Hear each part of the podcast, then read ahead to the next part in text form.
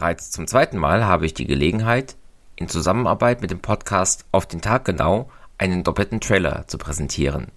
Ihr hört hier nämlich nun den ersten Teil des Artikels Der Bruch aus dem Berliner Tageblatt vom 5. Januar 1923. In diesem wird von dem Zusammenbruch diplomatischer Verhandlungen um die Weltkriegsreparationen berichtet. Die komplette Folge erscheint genau 100 Jahre nach Publikation des Artikels bei Auf den Tag genau. Gleichzeitig ist das hier nun der Quellentrailer für mein Interview zur Ruhrbesetzung, welches am 9.01.2023 erscheint und die Eskalation dieses Streits um die Reparationen erklärt. Falls ihr den Podcast auf den Tag genau noch nicht kennt, hier wird seit dem 1. Januar 2020 täglich eine Podcast-Folge veröffentlicht, in dem ein Artikel aus einer Zeitung von vor genau 100 Jahren vorgelesen, eingeordnet und erklärt wird. Genauer habe ich das Ganze im Quellentrailer über Mussolinis Marsch auf Rom erzählt, der auch bereits von Auf den Tag genau produziert worden war. Diese Folge ist, genau wie der Podcast auf den Tag genau selbst, in den Show Notes verlinkt. Wer den gesamten Text des Artikels Der Bruch hören will, findet diesen also in drei Tagen bei Auf den Tag genau. Danke an Jan, Robert und das ganze restliche Team für unsere tolle, fortgesetzte Kooperation und alles Gute für das vierte Jahr eures Podcasts. Und damit nun genug der Vorrede, los geht's.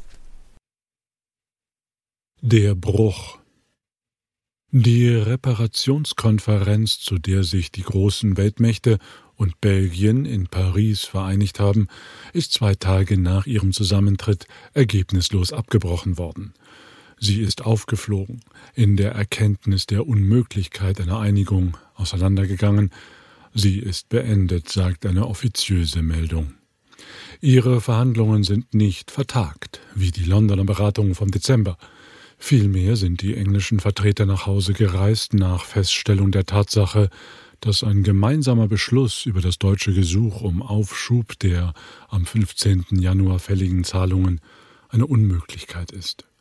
Es ist nicht mehr nötig auseinanderzusetzen, dass die Unvereinbarkeit des englischen und des französischen Reparationsprogramms oder genauer die Halsstarrigkeit Poincarés, der unveränderte Annahme der französischen Vorschläge verlangte, die Ursache des Zusammenbruchs ist. Es ist noch nicht klar, wie weit belgische und italienische Vermittlungsversuche, die Mittwoch in Aussicht gestellt worden sind, in der Zeit zwischen den Sitzungen oder auch in der letzten Sitzung gemacht worden sind. Klar ist jedoch, dass eine solche Vermittlung am französischen Widerstand glatt gescheitert ist und die gestrige Londoner Erklärung über englische Kompromissbereitschaft macht dies auch in deutlicher diplomatischer Absicht über jeden Zweifel gewiss. Die Konferenz ist gescheitert an dem unlösbaren Gegensatz zwischen der wirtschaftlich-finanziellen Auffassung der Reparationsfrage durch England und Amerika und ihrer militaristisch-politischen Behandlung durch Frankreich. Dieser Gegensatz zieht sich durch alle Bestimmungen der von Poincaré und Bonalor vorgelegten Programme und in der Kritik, die Poincaré in der Mittwochssitzung an dem englischen Vorschlag geübt hat und in zugehörigen französischen Erklärungen spricht er sich noch viel schärfer aus. Der Annexionsgeist der französischen Politik, der die Reparationsfrage vom Tage der Redaktion des Versailler Vertrages an durch alle Stadien der Verhandlungen hindurch nur als Vorwand zur Durchsetzung der Reihen und roher Angliederung auf Umwegen benutzt hat, hat die Konferenz gesprengt. Der französische Ministerrat hat die englischen Vorschläge, weil sie die Möglichkeit allmählicher Befreiung Deutschlands aus der Schuldknechtschaft zu bieten schienen, abgelehnt, um jener Annexionspolitik freie Bahn zu schaffen.